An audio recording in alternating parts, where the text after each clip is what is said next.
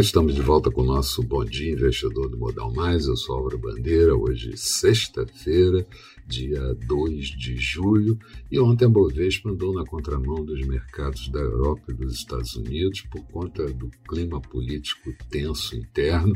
Fechou com uma queda de 0,90, índice em 125.666 pontos, mas chegou a vazar para baixo o patamar dos 125 mil pontos.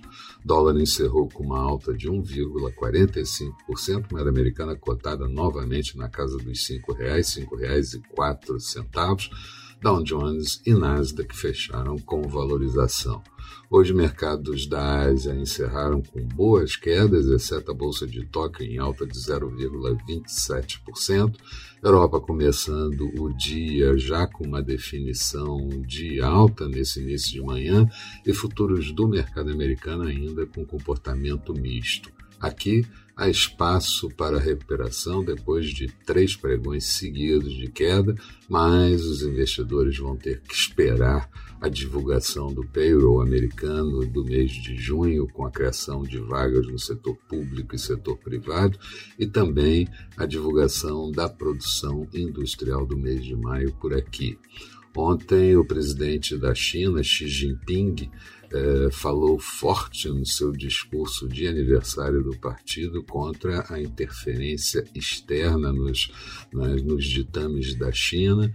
Na zona do euro, tivemos a divulgação do PPI, índice de preço no atacado de maio, uma alta de 1,3%, e na comparação anual, alta de 9,6%. Líderes globais também comemoram o anúncio da OCDE de uma alíquota mínima global de imposto corporativo envolvendo 130 países e a adesão foi grande e cerca de 90% do PIB mundial. Nos Estados Unidos, o escritório de orçamento do Congresso projeta déficit no ano de 2021 maior do que 3 trilhões de dólares. E o FMI projeta que o Fed só deve elevar juros lá no final do ano de 2022.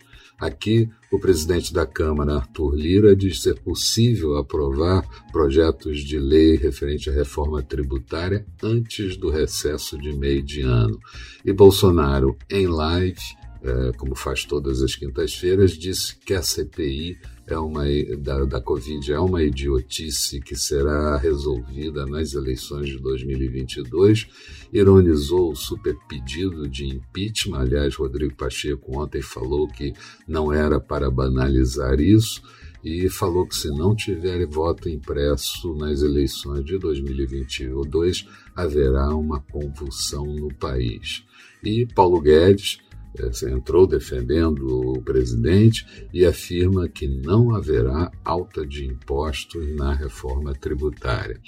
A FIP divulgou o IPC fechado do mês de junho, inflação subindo para 0,81%, dia anterior em 0,41%, e acumulada no ano de 3,5%. Na agenda do dia por aqui vamos ter a divulgação da produção industrial do mês de maio e a venda de veículos no mês de junho.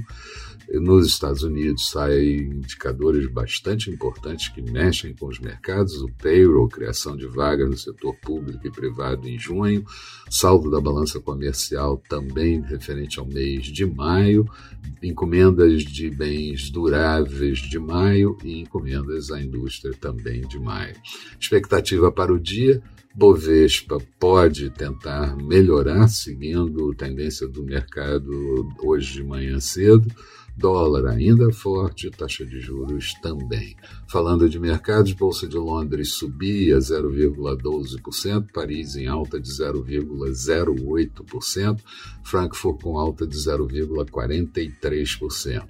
Petróleo WTI negociado em Nova York a 75 dólares e 17 centavos, aguardando reunião da OPEP+, de hoje, e queda de 0,08%. O euro negociado em queda em relação ao dólar a 1,18 da moeda americana, noutros americanos títulos de 10 anos com taxa de juros de 1,443% e futuros do mercado americano, Dow Jones em queda de 0,02%, Nasdaq com alta de 0,16%.